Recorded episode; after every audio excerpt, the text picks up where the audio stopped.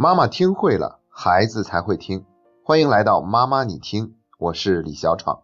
这个星期孩子们就开学了，我想无论是家长还是孩子，这个时候都会产生更多美好的设想。为了保证我们能够心想事成，这就需要我们先静下心来培养孩子的好习惯。因为一旦养成了好习惯，孩子的进步就会变成自动化的行为。所以今天呢，我准备了四条建议，来和大家一起探讨一下。开学了，要培养孩子的哪些好习惯？第一条建议就是关于书包的好习惯。这具体又分作三个方面。第一方面是，如果孩子发了新书，让孩子自己动手包书皮儿。我知道很多家长都喜欢给孩子包书皮儿，替孩子做这件事儿。但是我们建议让孩子亲自动手，并不是为了让孩子有一个什么动手锻炼的机会，而是因为心理学研究表明，当一个人对某件事物的付出和投入更多的时候，他也就更容易喜欢这个事物，所以说让孩子亲自动手剥书皮儿吧，这有可能会在某种程度上让孩子变得更加喜欢学习。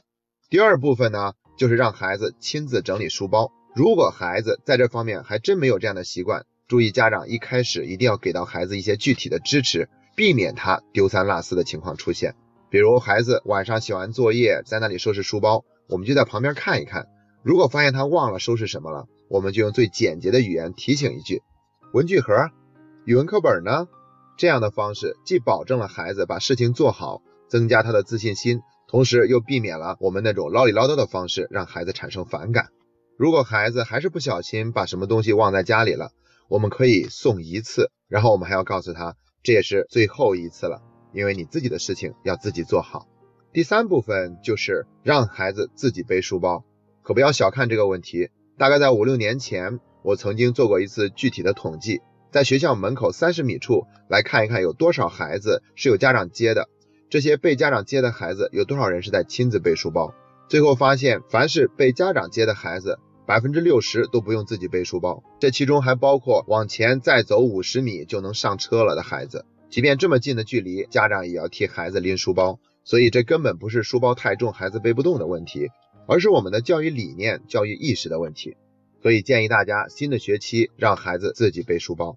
第二条是让孩子养成正确的坐姿和握笔的姿势，也不要小看这一条。前两天我刚刚结束一期训练营，其中有一个小队的年龄在十岁左右，七个孩子有四个都是戴眼镜的。如果年龄再大一点，戴眼镜的比例还会更高。我甚至见过一个小队所有的孩子全都戴眼镜。所以说有一个正确的坐姿。包括握笔的姿势还是蛮重要的。那正确的姿势的标准在这里我就不用多说了，大家在网上都能查到。我只提供一个养成这个习惯的有效的技巧，那就是给孩子写作业的书桌上或者是台灯上贴一张坐姿监督卡。这张监督卡呢一定要制作的简洁明了，可以让孩子亲自动手来做。画一个笑脸或者他喜欢的某个卡通人物，然后旁边加上一句话，比如注意你的坐姿哦。现在你的坐姿是直的吗？我们用这样的方式来代替家长口头一遍又一遍的提醒，而且呢，这个用监督卡的方式也会让孩子觉得提醒自己的坐姿啊、握笔的姿势变成了一件有趣的事情，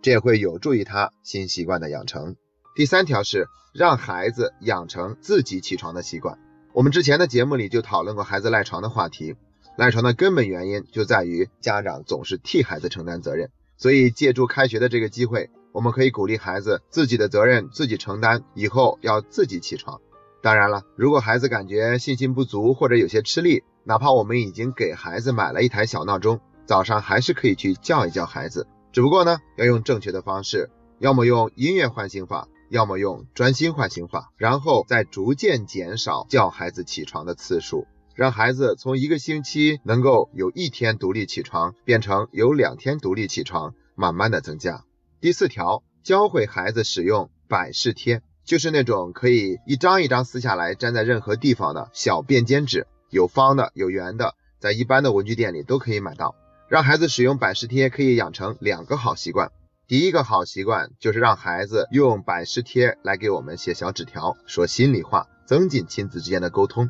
我们可以告诉孩子。如果你有什么心里的想法或者感受是当着面说不出来，那你就可以写在这张小纸条上面送给我们。爸爸妈妈随时准备聆听你内心真实的感受。那其实这一条对于那些不善于言谈的孩子格外重要一些。如果孩子是说不出来，那就让他用这种方式写出来吧。所以呢，这个习惯算是让我们跟孩子之间多了一个沟通的渠道，也会让亲子关系变得更加的融洽。第二个需要使用百事贴的好习惯就是制作愿望清单。我们可以鼓励孩子把自己想要的礼物，还有自己想实现的愿望，都一条一条的写在百事贴上，然后贴满整个墙面。制作愿望清单至少有三个好处。第一，它会让孩子学会延迟满足自己的需求，而不是想要什么就必须得马上得到它。第二，当我们能把愿望写出来，而不仅仅是在心里想一想的时候，它就会变得更加的容易实现。第三，愿望清单是我们管理孩子非常实用的工具。当孩子有了这么多的愿望的时候，我们就可以拿它来跟孩子谈条件了。比方说吧，孩子想得到一个维尼熊，那我们就可以跟孩子说。哦，你想得到一个维尼熊，那你想想看，要通过做到哪些事情来让我们更愿意送给你一个维尼熊呢？于是孩子就得动脑筋想一想，可能是要写作业写得更快更认真一些，还是早上起床起得更快一些，又或者在家里面多做一些家务，承诺自己的考试成绩要考到多少分。那在听完孩子的想法以后，我们还要很认真的对孩子说，其实你本来就有资格得到这样的一个维尼熊，只不过爸爸妈妈想让你知道，要想有任何的收获，就必须得先让自己付出努力，付出努力以后的收获，也会让自己更加的喜欢，更珍惜，也更有成就感。所以要加油哦，爸爸妈妈盼着早一天能把维尼熊送给你。好了，今天的分享就到这里，感谢你那么爱学习，这是妈妈你听陪你走过的第三十九天。